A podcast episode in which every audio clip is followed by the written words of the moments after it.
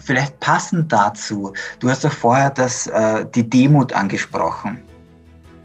Ähm, ich muss, ich gebe ehrlich zu, bei deinem Seminar habe ich sehr viel darüber auch gelernt und für mich auch lernen müssen. Und zwar, es war dieser Punkt, ähm, ich hatte sehr viel Vorwissen in vielen Bereichen, weil ich mich schon seit acht Jahren damit beschäftigt habe. Und dann bin ich bei dir im Seminar gesessen. Ich habe erkannt, dass du dich unglaublich gut mit diesen Themengebieten auskennst. Ähm, habe mir aber schwer getan, in dieser Gruppe zu sitzen, wo ich einfach gemerkt habe, dass einige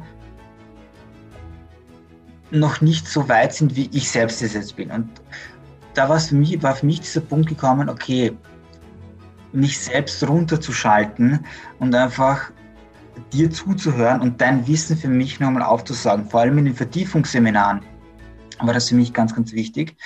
Ähm, dadurch, dass ich einfach gesagt habe, okay, ich möchte mich einlassen auf die Informationen, die jetzt auf mich zukommen, die von dir kommen, konnte ich wirklich viel von dir lernen. Äh, jetzt vielleicht die Frage an dich. Gab es für dich so Situationen oder Menschen, von denen du selber viel gelernt hast, wo du gesagt hast, okay, du nimmst dich zurück, damit du von jemandem etwas lernst? Immer wieder. Ich habe wahnsinnig viel von anderen gelernt. Ich hatte auch Glück. Ich habe wirklich großartige Vorbilder immer wieder um mich gehabt in Führungsarbeit, in Visionsarbeit, in Umsetzung. Also ich habe wirklich sehr, sehr viel von anderen gelernt. Das muss ich ganz ehrlich sagen. Ist von mir nichts so gekommen. Ich habe auch vieles durchs Tun gelernt, also wirklich schon im Beruf stehend. Und ähm, ja, es ist auch mir nicht immer leicht gefallen, so meine Meinung da zurück zu, diesen Schritt zurück zu sagen, ich weiß das eh schon alles.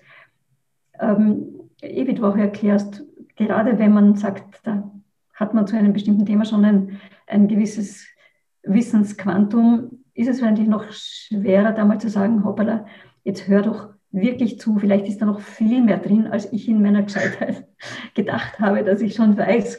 Und wenn man sich das gibt und wenn man sich das irgendwie ein bisschen auch zumutet, dann profitiert man unheimlich davon. Gerade weil es ja eben schon auf einen Resonanzboden fällt. Also ich bin jetzt nicht völlig unbeleckt und habe keine Ahnung, sondern ich habe auch schon Erfahrungen gemacht, ich habe schon ausprobiert und jetzt steht da jemand vor mir, der es auch ausprobiert hat und mir noch etwas sagen könnte und da nicht zuzublocken und zu sagen, geh, alles schon gehört und wissen wir eh und geht eh nicht oder geht oder ja oder so, sondern sich da wirklich zu öffnen. Das ist oft ein Schritt, der nicht einfach ist, aber der, finde ich, unglaublich bereichernd und befruchtend ist. Also ich kann dem nur voll zustimmen. Gibt es eine Person, die du besonders in deinem Kopf hast, wenn du sagst, diese Person hat dich wirklich sehr inspiriert, äh, vielleicht geleitet auf eine gewisse Art und Weise? Ich habe einige Personen im Kopf, aber ich könnte hier wirklich erwähnen einen Vorgesetzten, den ich lange im Hilfswerk auch hatte. Das war eine Person mit einer unglaublich großen Vision, mit einem großen Wissen auch und vor allem und auch mit der Gabe, die Dinge wirklich umzusetzen oder andere so dafür zu begeistern, dass sie umgesetzt werden. Es gibt ja oft Menschen, die sehr visionär sind oder, man, zu sein glauben, aber dann in der Umsetzung hapert es. Also da geschieht dann wirklich nein, gar nichts. Was, was ich wirklich erleben durfte, war auch dann so ein Setting, wo ich gemerkt habe, da ist einfach auch jemand dahinter mit einer großen Begeisterung, einem großen Wissen, einer großen Vision aber der es dann auch in, äh, zustande gebracht hat, andere dafür so zu begeistern und, was ich vorher gesagt habe, auch andere zu befähigen und das Vertrauen so weiterzugeben, dass andere, also ich zumindest habe mich in meiner ganzen Berufslaufbahn immer sehr, sehr, sehr frei gefühlt. Ja? Ich habe gespürt, man vertraut mir und macht das. Du kannst das. Ja? Einfach dieses Gefühl, da ist jemand, der dir vertraut und sagt, du, du kannst es. Ja? Das, das hat mir Berge gegeben, es hat mich einfach beflügelt. Ja? Und ähm, ich habe davon wirklich sehr viel gelernt und habe auch versucht, gerade diesen Gedanken dann auch in meiner Führungsarbeit so gut wie möglich weiterzugeben. Okay, schön. Schön. Es ist schön, wenn man so jemanden an seiner Seite hat, von dem man auch gewisse Dinge lernen kann. Was war der Grund, dass du dann den Schritt gemacht hast und äh, selbstständig zu werden? Ich habe ähm, die Geschäftsführung vom Hilfswerk einem zum bestimmten Zeitpunkt einem Kollegen von mir übergeben, der schon selber etliche Jahre bei uns war, den ich auch immer schon so als einen Geschäftsführer-Nachfolger im Auge hatte.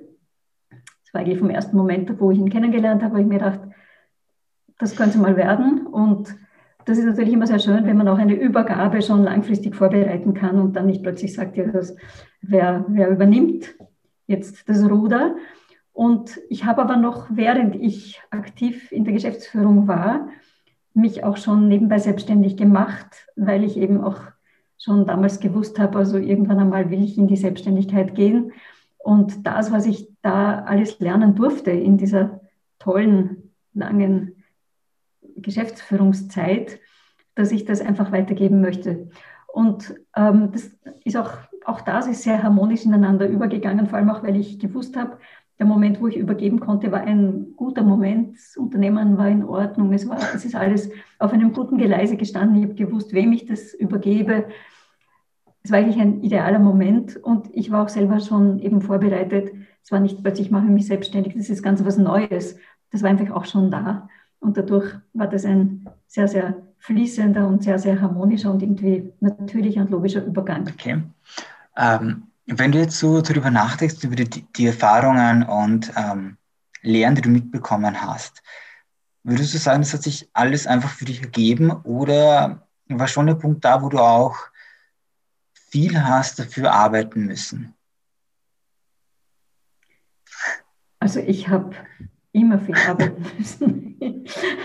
Manchmal hat es Leute gegeben, die, die gesagt haben, du, bei dir geht das alles so leicht, das ist, ging nichts leicht. Also das ist ein Schnee, das stimmt einfach nicht. Ähm, es ist, hinter allem steckt harte Arbeit. Wie du weißt, ich, ich bin Musikerin von meiner ersten Ausbildung her, ich bin Geigerin, ich habe ein Konzertdiplom gemacht und wer sich mit Musik ein bisschen auskennt, der weiß, dass ein Künstler da glaubt man, alles geht lässig. Das ist alles eine Spielerei, es ist einfach herrlich.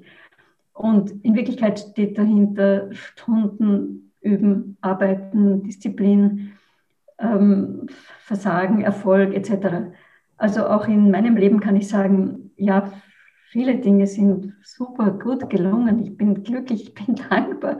Für, aber es hat nicht nur äh, Zuckerseiten gegeben, es, es hat auch es hat immer harte Arbeit gegeben, immer, auch, auch jetzt ist es so. Aber das eine widerspricht ja nicht dem anderen. Ich will damit nur sagen, ich glaube, wenn man sich einsetzt, wenn man seine Talente nützt, wenn man auf Gottes Hilfe vertraut, was ich auch wirklich von Herzen tue, dann und, und versucht zu erkennen, was wird jetzt gebraucht, wo wäre ich gebraucht, was ist wirklich notwendig oder wo kann oder soll ich mich auch einbringen, dann da kann eigentlich nur Gutes rauskommen. Also da würde ich auch jeden ermuntern, nicht zu zögerlich zu sein, sondern, sondern ja, sich hineinstürzen und einfach sein Bestes geben. Dann geht es ganz sicher gut. Du hast jetzt äh, erwähnt, du kommst zum Sieg. Ich mache jetzt einen Verweis und vielleicht gleich einen Tipp für dich. Ich hatte vor kurzem drei junge Musiktalente bei mir, wobei einer ein, ein Violinenspieler ist und äh, das, was du erwähnst, mit gerade aus der Musik und die Leute, die sich damit auskennen, wissen, wie schwer das ist. Und äh, auch Sie haben gesagt, Sie haben mit fünf, sechs Jahren begonnen zu spielen. Und wenn Sie im Durchschnitt das rechnen würden, wie viel Sie geübt haben, natürlich nicht mit fünf, sechs Jahren begonnen und vier Stunden am Tag, aber Sie spielen fast oder üben fast vier Stunden am Tag. Und das ist jeden Tag 365 Tage im Jahr und sie sind jetzt 22 Jahre alt, das ist halt wirklich viel. Das ist sehr viel Zeit, sehr ein großer Aufwand. Und ja, es ist, äh, es ist klar, natürlich, wenn du sagst, du hast viel und hart dafür arbeiten müssen, es ist, ja, ich glaube, äh, es ist einfach nur immer wieder wichtig, sich hervorzurufen, dass diese, wie soll ich sagen, Menschen wie du, die sehr viel geschaffen haben, die sehr viel geschafft haben selbst auch und äh, auch andere, äh, da steckt Arbeit dahinter. Die wenigsten haben irgendwie das riesengroße Glück irgendwo gefunden und haben sich, sind dann sehr schnell erfolgreich geworden. Und selbst bei denen, die sehr schnell erfolgreich wurden, steckt meistens schon vorher etwas dahinter, äh, eine gewisse Arbeit, die irgendwo gelegt wurde oder ein gewisses Talent, das irgendwo schon vorhanden war, das dann einfach nur weiter gefördert wurde. Hinter allen Erfolgen steckt einfach viel Arbeit und glaube ich so auch bei dir, weil ich meine, du hast auch das Doktorat gemacht. In welchem Bereich hast du das gemacht? Ja, ähm, in Philosophie. Aber ich kann dem auch wirklich nur zustimmen, ähm, auch wenn manche Leben toll erfolgreich aussehen oder Projekte, man hat es geschafft oder man steht da im Mittelpunkt oder man hängt ein Plakat oder man ist in, in den. Ähm, alles schön und gut, aber dahinter ist sehr, sehr viel Alltäglichkeit. Also das, ich, ich schätze das auch. Also ich sage ja gut, man sagt, ist das gelungen? Ja, ein, ein kleiner Schritt nach dem anderen. Also wir, wir müssen immer wieder diese, diese Nüchternheit auch haben. Ja, es, es braucht wirklich riesige, große Ziele, für die es sich lohnt zu leben und sich einzusetzen.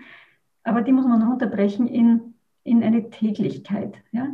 Und, da darf, und da muss man auch verlässlich sein. Und zum Beispiel eben gerade diese Verlässlichkeit in, in den kleinen Dingen, das ist auch das, was dann die anderen schätzen, was man den anderen noch schuldig ist und, und wodurch man auch dann eine, einen gewissen, gewissen guten Ruf aufbaut, wo man sagt, auf diese Person, da kann ich mich hundertprozentig drauf verlassen. Und Verlässlichkeit ist immer in winzigen Dingen, nicht in den Riesensachen.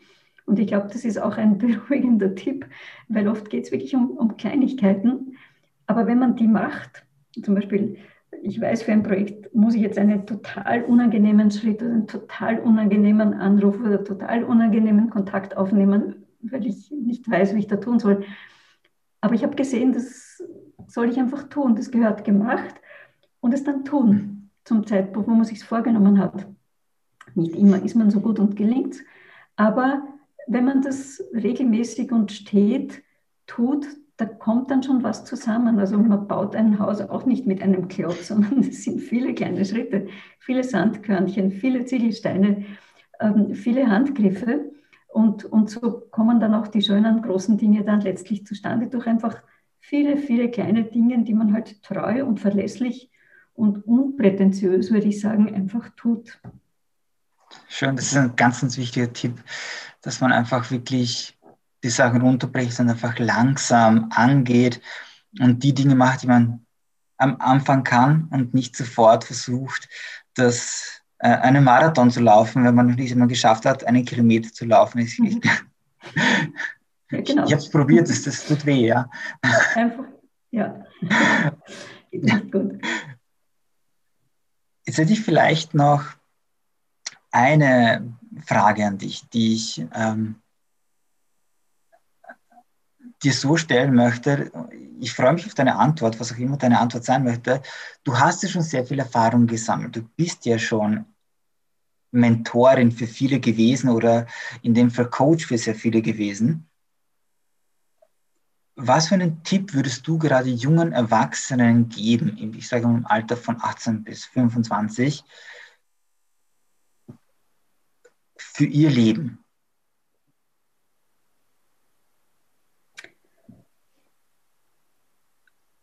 Also ein, ein Tipp, der einmal sicher nicht schief gehen kann, ist, glaube ich, dass gerade in der Zeit fragen sich ja auch viele Menschen, junge Menschen, also was, was mache ich mit meinem Leben?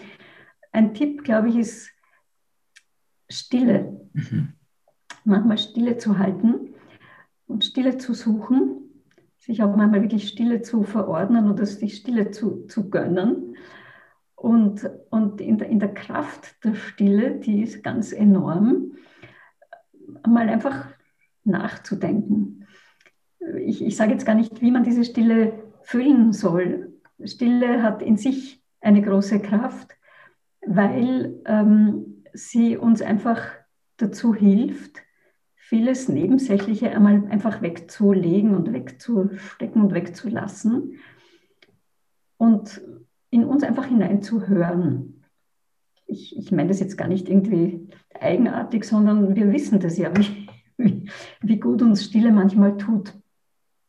Und ich würde das jungen Menschen wirklich raten, mal ein bisschen rauszugehen in die Natur oder sich wohin zu setzen oder wo man sich halt einfach gut ähm, sammeln kann und einfach einmal ein Handy wegzulegen, einen Tag oder einen halben Tag oder einmal, also wirklich still zu halten und einmal auf sich zukommen zu lassen, was, was es so anderes noch gibt. Einfach, weil wir, glaube ich, das ist eine, eine Zeitkrankheit. Also ich bin dann nicht jemand, der da dauernd darüber meckert, wie, wie furchtbar das alles ist. Das sage ich gar nicht. Es gibt so viele tolle Möglichkeiten und Dinge, aber ich glaube, dass es uns schon ein bisschen fehlt, unabgelenkt manchmal zu sein. Das würde ich empfehlen, sich ähm, Zeiten der, des Stillhaltens zu, zu erlauben. Auch später, wenn jemand erwachsen ist, ich weiß das aus vielen Management-Seminaren und so, wie oft Menschen, die voll im Beruf stehen und ihre Familie haben und viele Verpflichtungen, darunter leiden, dass sie einfach nie zur Ruhe kommen. Das ist wie ein Hamsterrad. Und ich finde, das kann man früh üben. Also wenn du sagst 18 bis 25, ist ein idealer Moment, um Weichen zu stellen, zu sagen, ich, ich erlaube mir diesen Luxus einer gewissen Stille, sei das jeden Tag ein bestimmter Zeitraum, sei es einmal ein Wochenende oder ein Tag, wo ich wirklich allein für mich bin. Und dann schauen wir mal, was passiert. Ich glaube, das ist, das, das würde ich einfach mal so stehen lassen. Das ist einfach mhm. gut glaube, das ist das erste Mal, dass ich so eine Antwort bekommen habe. Schön. Ich stimme dir jetzt da voll zu mit äh, was die Stille betrifft. Äh, ich merke es von mir selber immer wieder, dass genau die Stille es ist, die oft, ich sage mal so, den Lärm erzeugt, der danach entsteht. Also äh, diesen positiven Lärm, weil man ist einfach umgeben von so viel Lärm, der einen beeinflusst wenn man endlich einmal selbst mhm. zur Ruhe kommt und einfach den Moment genießt und einfach einmal sich selbst einmal wahrnimmt, äh, kommt dann der Punkt, ja. wo dann einfach die wichtigen Geräusche plötzlich auftauchen. Sei es das Lachen eines Kindes, sei es einfach ähm, der gewisse Ruf von innen, etwas anderes zu machen, ähm, eben so ein positiver Lärm, der wieder auftaucht, der, der, der vorher einfach mhm. unterdrückt wurde durch anderen Lärm, mhm. wenn es so einen Sinn ergibt, mhm. auf eine gewisse Art und Weise. Mhm. Mhm. Ja, ich glaube, das ist eine, eine tolle Chance. Kostet nicht viel. Stimmt. Kostet nicht viel und, und, und bringt unheimlich, kann wirklich unheimlich ja. viel bringen und eine, eine große Bereicherung darstellen. Danke, Heidi. Vielen Dank für deine Zeit. Vielen Dank, dass du dabei warst. Vielen Dank, dass ich dich kennen darf. Danke für die Einladung.